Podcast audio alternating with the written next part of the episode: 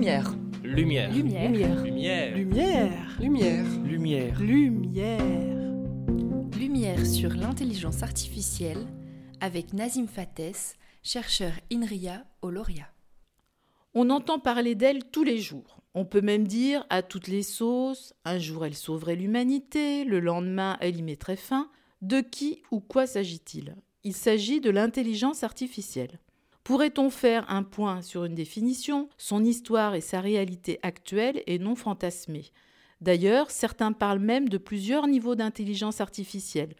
Pour y voir et entendre plus clair, j'ai demandé ces lumières à Nazim Fates, chargé de recherche INRIA sur les systèmes complexes au Lauria à Nancy. Bonjour Nazim, Pouvez-vous nous donner une définition de l'intelligence artificielle? Est-ce qu'on relève d'un domaine informatique, des mathématiques, de la robotique?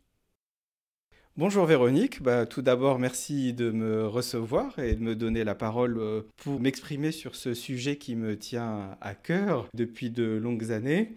Alors euh, bon, moi j'ai travaillé à l'INRIA, euh, au Lauria à Nancy, dans une équipe qui s'appelle euh, Maya, qui signifiait machine intelligente autonome, donc on était en plein dans le thème euh, de l'intelligence artificielle. Et ce que j'aime à dire, c'est que souvent on ne parlait pas vraiment d'intelligence artificielle, on aimait plutôt parler de nos domaines respectifs de recherche.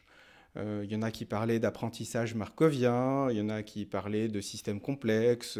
On préférerait parler de choses techniques, pointues, parce que le mot intelligence artificielle est curieux. Hein. On sent tout de suite qu'il y a quelque chose qui est curieux, il y a quelque chose qui nous met un peu mal à l'aise, euh, il y a quelque chose qui nous fascine. Ça peut faire appel à la science-fiction, comme vous l'avez dit, euh, des choses qui mettent fin à l'humanité ou qui vont au contraire sauver l'humanité. Donc on ne sait pas trop sur quel pied danser dès qu'on parle d'intelligence artificielle. Alors est-ce est que ça relève du domaine informatique? Oui, bien sûr avant tout du domaine de l'informatique, du domaine des mathématiques, oui bien sûr, euh, de la robotique évidemment. Ce sont les mm, trois premiers domaines auxquels on pense. Mais attention, il n'y a pas que ces domaines-là. Il faut penser aussi euh, ce qui s'appelle de façon vague sciences humaines. Parce que dès qu'on parle d'intelligence artificielle, on parle de choses qui ont vocation à être au milieu des activités humaines. Et donc, il euh, faut penser euh, économie, il faut penser euh, logistique, il faut penser santé, il faut même penser la guerre avec les drones. Il faut penser tout ce qui relève d'activités humaines avant tout. Et donc, ça dépasse largement le strict domaine de l'informatique, des mathématiques et de la robotique. C'est pour ça hum, qu'il faudrait peut-être parler d'un mode de vie. Faudrait peut-être parler d'une façon d'habiter le monde quand on parle d'intelligence artificielle. C'est une façon d'être en relation avec les autres par le biais des machines et par le biais des calculs. D'où les questions redoutables qui vont se poser dès qu'on pose ce terme euh, trouble, peut-être fascinant, d'intelligence artificielle. Euh, il est vrai que le mot intelligence est déjà délicat à utiliser en général, parce qu'on a déjà du mal à l'employer pour d'autres êtres vivants que les humains. Mais alors avec des processeurs, c'est encore plus compliqué. Euh, votre avis sur le sujet? Oui, alors vous dites euh, processeurs, donc ça, il faudrait expliquer ce que ce sont ces processeurs. On parle de processeurs ou de microprocesseurs. Effectivement, dès qu'on a de l'intelligence artificielle, il faut euh, revenir à comment ça se matérialise, quoi, au fond? Alors, peut-être avant de parler de processeurs et de microprocesseurs, on pourrait parler d'algorithmes. Donc, les techniques d'intelligence artificielle reposent sur ce qu'on appelle des algorithmes, c'est-à-dire des suites d'instructions élémentaires qui sont très simples et qui vont être appliquées de manière répétitive. Alors, c'est déjà là où le mot intelligence artificielle nous met euh, complètement en porte-à-faux, parce que on a intelligence d'un côté, donc euh, Bon, bah, j'espère qu'on considère que les êtres humains sont intelligents. Hein. Ils ne sont pas toujours intelligents à tout moment, mais en tout cas, c'est une faculté qu'a l'être humain. Euh, dans une certaine mesure, l'intelligence, c'est une faculté euh, des animaux, évidemment. Il hein. ne faudrait surtout pas dénier aux animaux la faculté d'avoir une forme d'intelligence. qui n'est évidemment pas la même que celle des êtres humains. Euh, les animaux ne sont pas capables de raconter leur histoire, ils ne sont pas capables de dire euh, je suis Nazim Fates ou je suis Véronique Bronner et de raconter tout ce qu'ils ont vécu, etc. Mais évidemment, ils ont leur forme d'intelligence à eux. Mais pourquoi euh, dire intelligence pour des machines qui sont essentiellement des machines à calculer Alors c'est là où vont arriver les problèmes. Alors tout à l'heure, vous me demandiez une définition de l'intelligence artificielle. Je dirais évidemment, il n'y en a pas. Les spécialistes en intelligence artificielle ne s'accordent pas sur une définition unique. Personnellement, personnellement, la définition que je donnerais, c'est faire de l'intelligence artificielle, c'est dialoguer avec Alan Turing. Voilà. Vous voyez, si je dialogue avec Alan Turing, je fais de l'intelligence artificielle. Alors, euh, pourquoi? Parce que, évidemment, c'est lui qui, le premier, a réfléchi en profondeur et de façon sérieuse à cette question de se dire est-ce que les machines pourraient devenir intelligentes? Alors, on y a réfléchi avant, mais jamais de façon aussi précise que lui l'a fait. Et si vous ouvrez un, livre, vous allez voir intelligence artificielle, on va vous dire que c'est né en 1956. D'accord? Euh, avec un congrès, le congrès de Dartmouth aux États-Unis, où des chercheurs vont poser vraiment des, questions très précises en se disant, bon voilà, il y a l'esprit humain, est-ce que les machines peuvent imiter l'esprit humain? Jusqu'à quel point on peut à la fois comprendre l'esprit humain à l'aide des machines et à quel point on peut imiter? Donc voilà, euh, c'est vrai. Mais avant 1956, déjà Turing dans les années 50 et même avant a commencé à réfléchir ces questions-là et dans un certain nombre d'articles, il va se dire vraiment, est-ce que les machines peuvent poser, euh, devenir intelligentes? Donc, il dit euh, machine intelligence, il dit pas artificial intelligence, mais c'est tout comme, c'est tout comme. Donc, ça commence dans les années 50.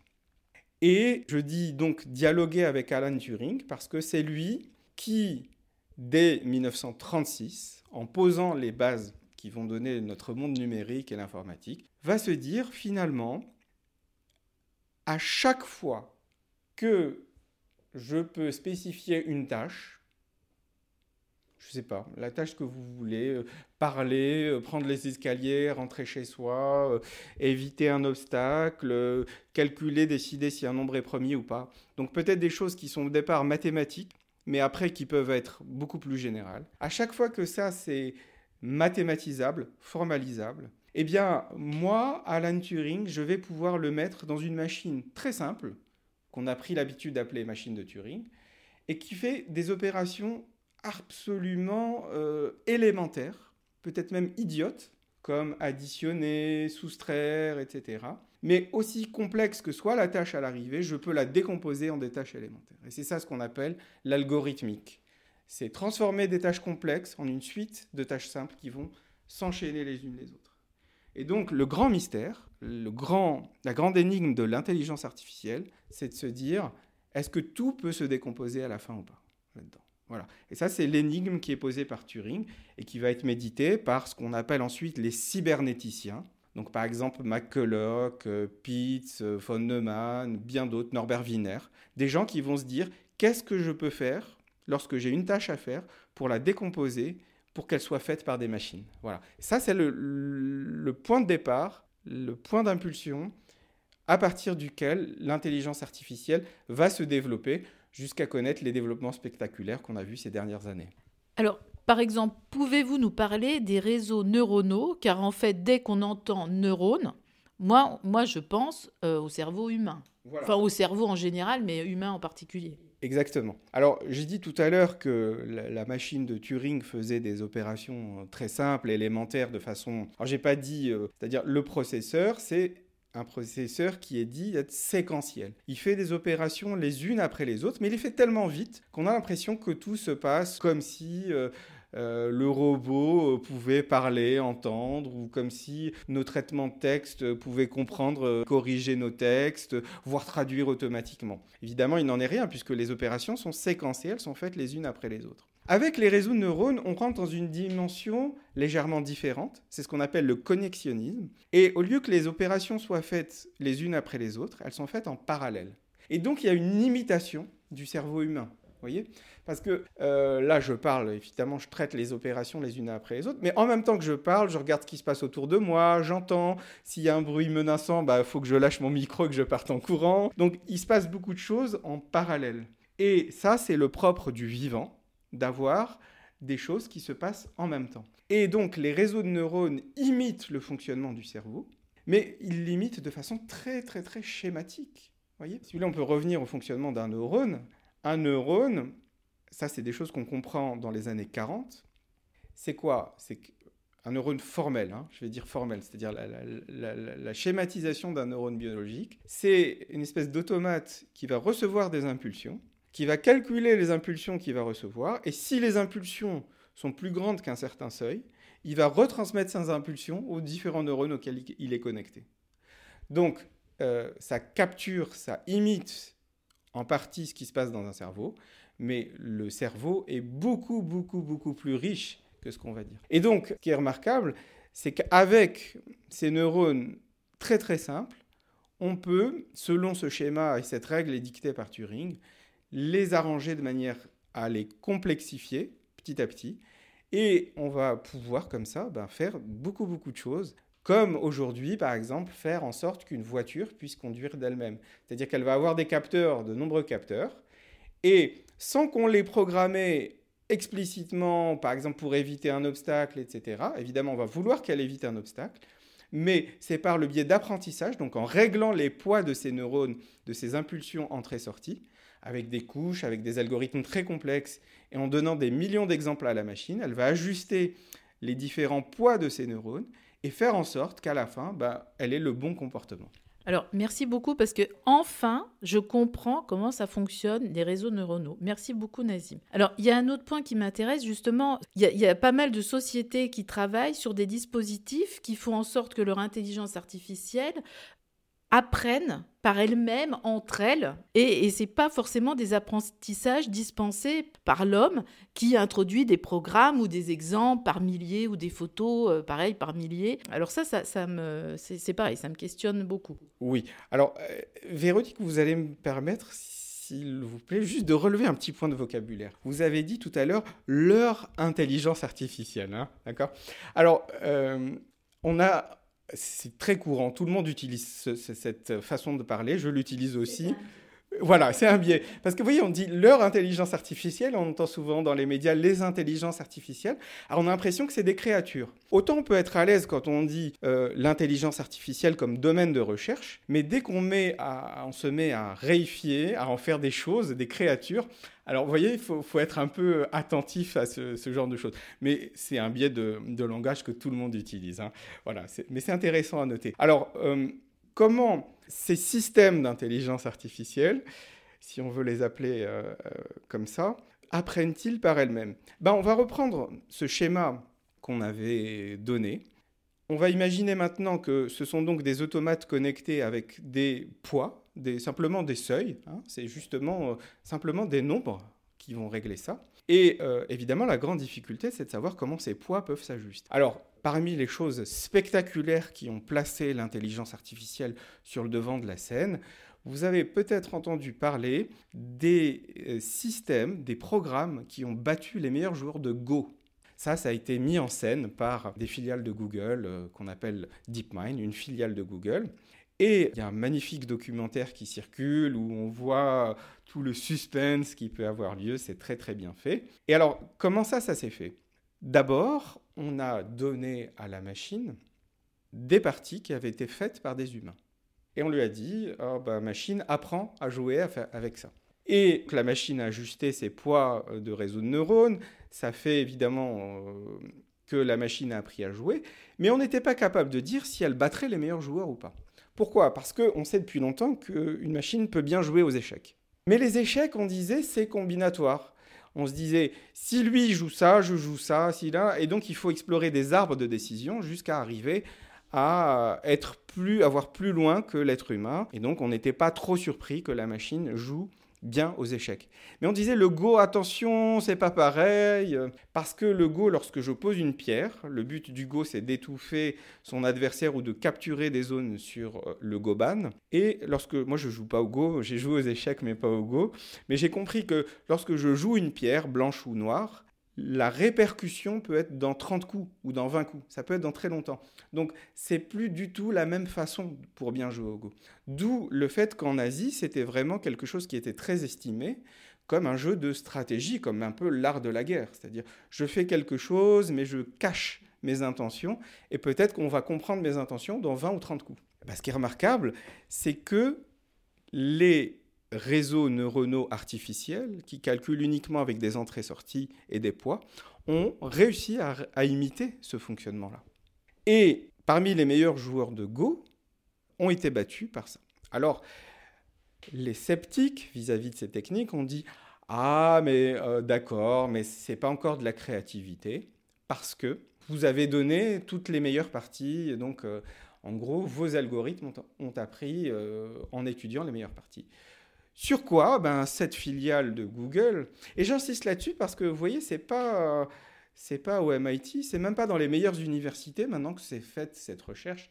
On pourra peut-être en reparler tout à l'heure, mais c'est quand même quelque part dérangeant que ce soit des entreprises privées qui aujourd'hui développent les techniques les plus pointues d'intelligence artificielle. Mais je referme cette parenthèse. Et euh, donc, ils ont fait des systèmes où les algorithmes jouaient contre eux-mêmes.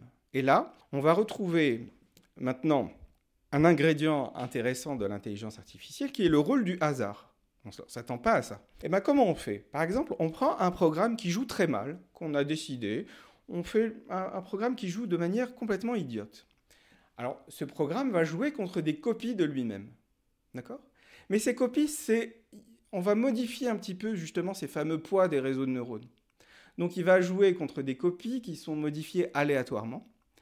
Et puis, parmi, euh, disons, les 10 copies qu'il va jouer, on va sélectionner les deux meilleures, celles qui l'ont battu, parce que parfois on va faire des modifications qui sont aléatoires et qui vont battre ce programme original. Donc vous voyez où je veux en venir.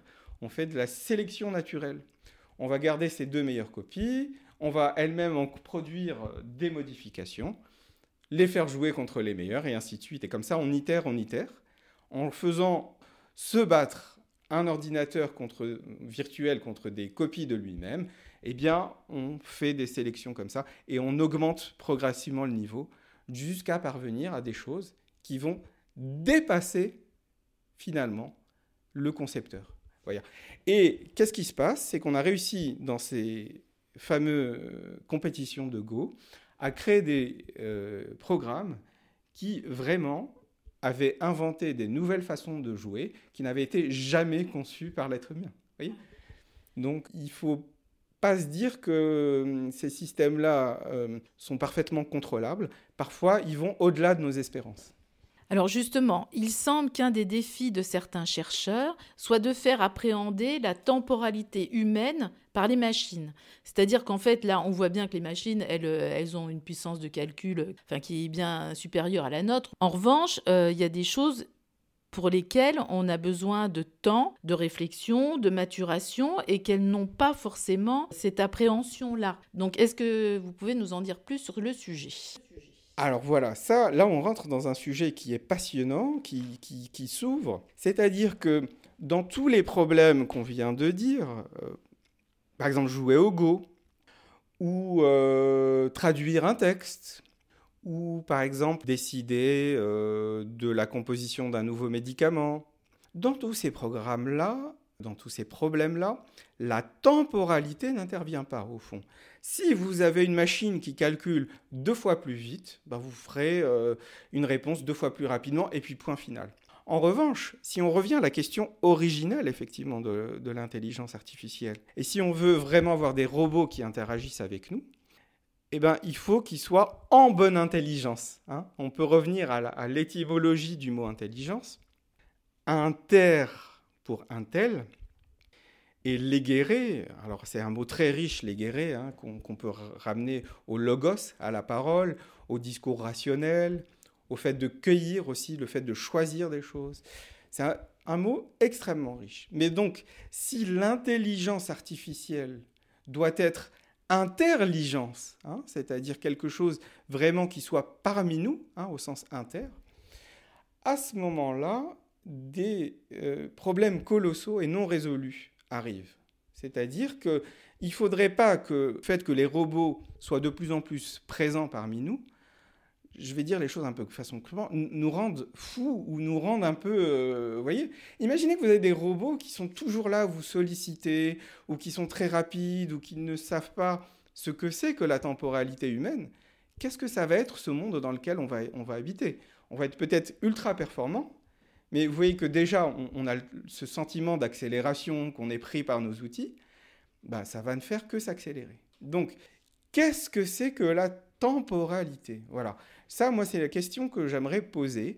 Et est-ce qu'un robot peut y accéder et comprendre ce que c'est que cette histoire de temps qui passe? Et je crois que euh, là, on touche vraiment au défi. Euh, je pense qu'aujourd'hui, personne ne sait comment répondre à ça. Du fait, euh, ce qu'on disait au début, et on revient au dialogue avec Alan Turing, que comme nos algorithmes sont tous des algorithmes qui, in fine, se reviennent à faire des opérations séquentielles, finalement, le robot ou le système d'intelligence artificielle n'a pas sa propre temporalité. Vous voyez, euh, vous, euh, les êtres humains, moi, tous, on a notre propre temporalité parce qu'on a le fait de se lever le matin, se coucher, on a la digestion, on a le fait d'avoir le cœur qui bat plus vite ou plus lentement. Bon, bah voilà, là, je suis en train de parler, donc mon cœur euh, bat plus vite, et ainsi de suite. On a le fait qu'on sait qu'on va mourir. On a toutes ces temporalités-là. Et même au-delà de notre vie, on a euh, tout ce qui s'appelle la civilisation, le fait que des gens ont construit des choses avant nous, euh, des monuments, la langue. La langue nous vient de nos ancêtres, beaucoup de choses. Donc vous voyez, on n'arrive pas là comme un robot tout de suite qui est créé de toutes pièces. Un être humain, c'est toute une histoire, une histoire propre et une histoire qui le dépasse. Voilà. Et là, je pense qu'on touche vraiment au cœur de ce que l'intelligence artificielle par nature, par la façon dont elle est construite, ne peut pas avoir euh, accès. Souvent on dit c'est les sentiments. Et donc Turing dit mais je peux programmer une espèce de robot qui imite les sentiments, etc. Mais par contre, un robot qui aurait une culture, qui viendrait s'insérer parmi les êtres humains, et ça, euh, on ne sait pas du tout ce que ça signifie.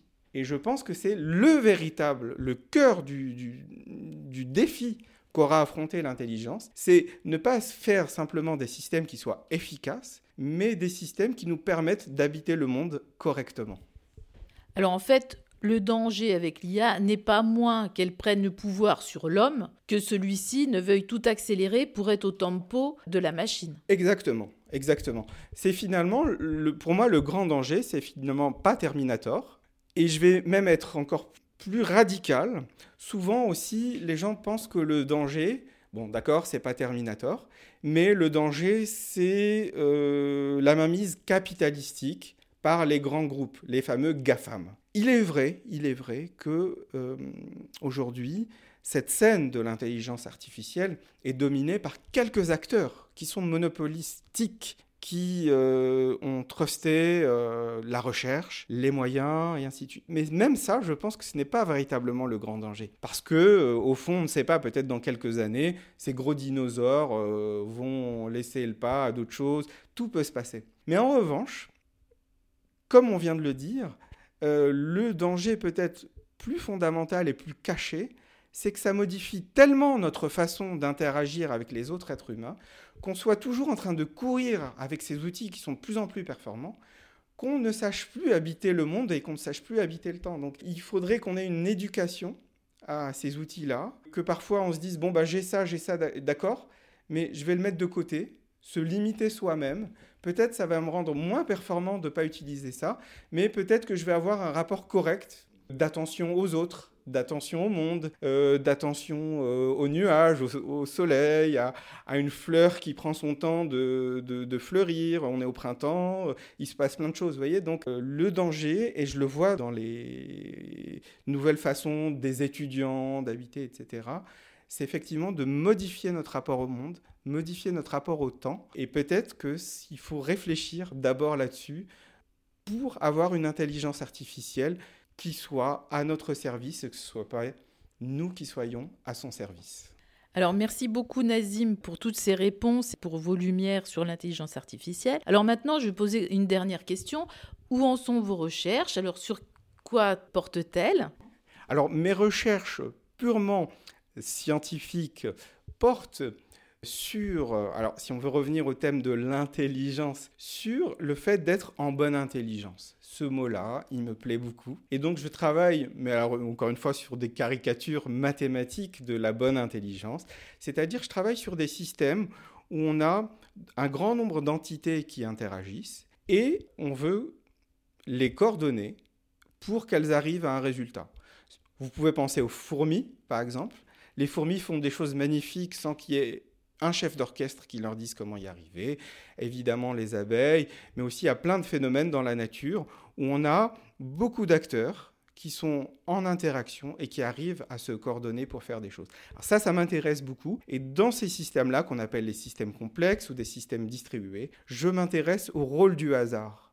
Est-ce que le hasard, c'est quelque chose qu'il faut combattre ou au contraire, est-ce que le hasard, c'est quelque chose dont il faut tirer parti pour arriver à ses fins? Donc voilà, ça c'est des questions qui m'intéressent beaucoup. J'y travaille de manière mathématique et algorithmique et hum, le modèle que j'utilise, euh, que j'étudie le plus, ce sont les automates cellulaires. Il y a d'énormes des questions qui sont très très importantes, très simples à poser et pour lesquelles on n'a pas de réponse et j'aimerais bien éclaircir autant que possible ce domaine de recherche. Merci Nazim, ben, on reviendra sur le sujet euh, dans un prochain podcast. Merci, au revoir. Avec plaisir, merci Véronique. C'était Lumière sur l'intelligence artificielle avec Nazim Fates, chercheur au Lauria, laboratoire lorrain de recherche en informatique et ses applications, CNRS, Université de Lorraine, INRIA.